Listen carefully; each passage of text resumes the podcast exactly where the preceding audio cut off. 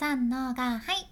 サチアレコです。今日も海外トレンドですね。Z 世代トレンド7つのキーワードっていうそんなテーマで今日はキーワード買う力。買うパワーって言ってもいいんやけど、ま、買う力にフォーカスしてご紹介していきます。SNS を運用する上でも Z 世代のトレンドを掴んでおいて損はない意見ぜひ一緒に今日もチェックしていきましょう。でまずねこの Z 世代って聞いてあ Z 世代か。10歳から25歳とかですよね。年齢層も若い方ですよね。とかって思ってないですか？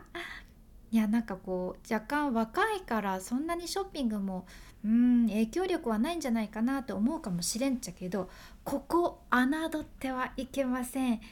海外のサイトでねアットエイジっていうのがあるんやけどこのアットエイジのレポートによると Z 世代ね現在1430億ドルもの買う力を持ってるっていうことが分かっとって、まあ、やけんねやっぱりビジネスする上で Z 世代の心つかむのって本当に大事じゃね。で Z,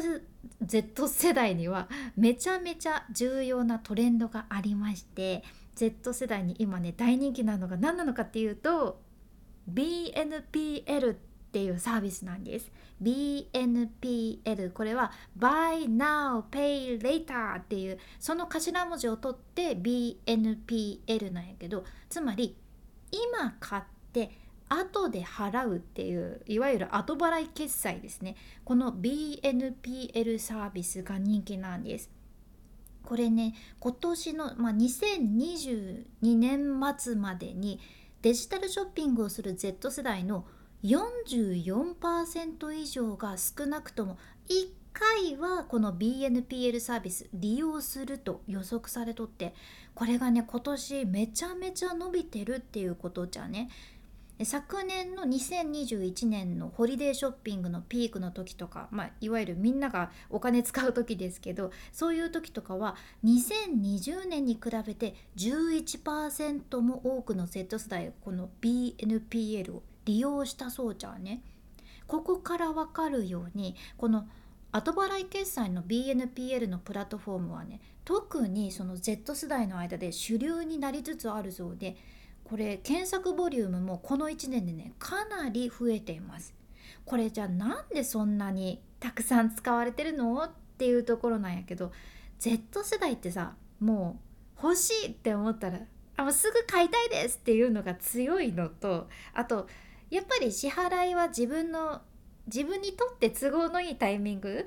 に調整できるっていうのがやっぱりそこが強いみたいですね。だからこの後払い決済はねぐんぐん海外も含め日本もやけど増えていってますじゃあそもそも Z 世代ってどうやって新しいブランドとか企業の商品とかを知るのか知るきっかけなんやけどこれね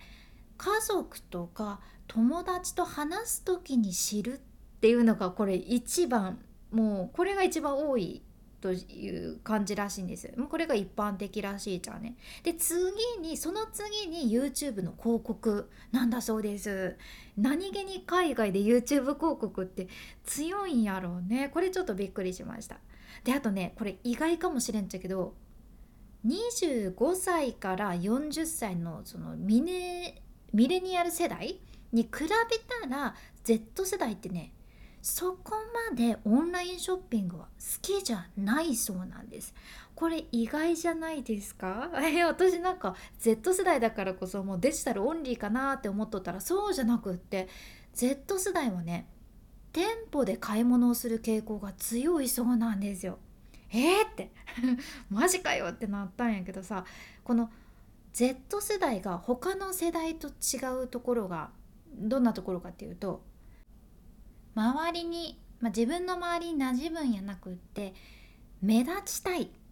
もう人より目立ちたいっていう欲が強いことだそうです。やけんそうなると Z 世代にとってはんなんかこうみんなと同じようなものを持つっていうことになるありふれたブランドは後回しにされる流れなんですね。なるほどっていう感じやけんやけん一点物のヴィンテージとかが人気になるわけですよ。で防具と GQ ってこれファッションの雑誌なんやけどその防具と GQ が依頼した2021年の調査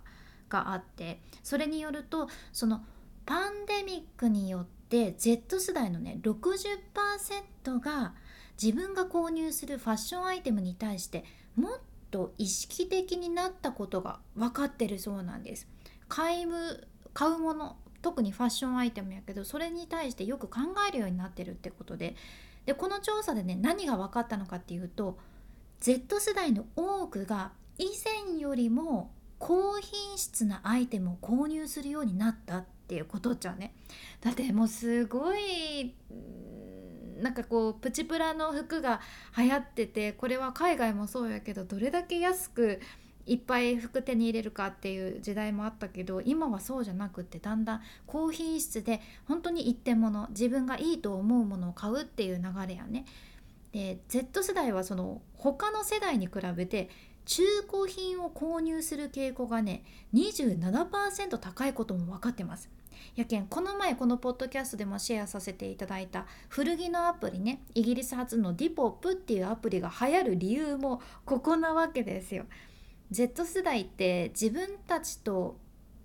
同じ感じで、まあ、インクルージョンを重視する小売業者を探してるんですね。つまりインクルージョン。だからみんな一人一人が受け入れられて一人一人が自分を認められてるって実感できる。そんな価値観を大切にしている小売業者を探してるわけです。でねもう一つ調査があってこれマッキンゼンの調査なんやけどその調査によるとね Z 世代の48%が商品を男性用とか女性用とかに分類しないブランドを評価すると答えてます。ファッションにおけるインクルージョンっていうのはそのサイズとか性別とか人種とかも全部関わってくるんやけどここのね検索ボリュームがもう過去5年間で全体で255%増加してるそうなんですここも伸びてるやけん新しいからいいとかみんながやってるからいいとかやなくって自分の価値観で物を買うとか自分と同じ価値観を持ってるところから物を買うっていうことを Z 世代はしっかり意識しとるんよね。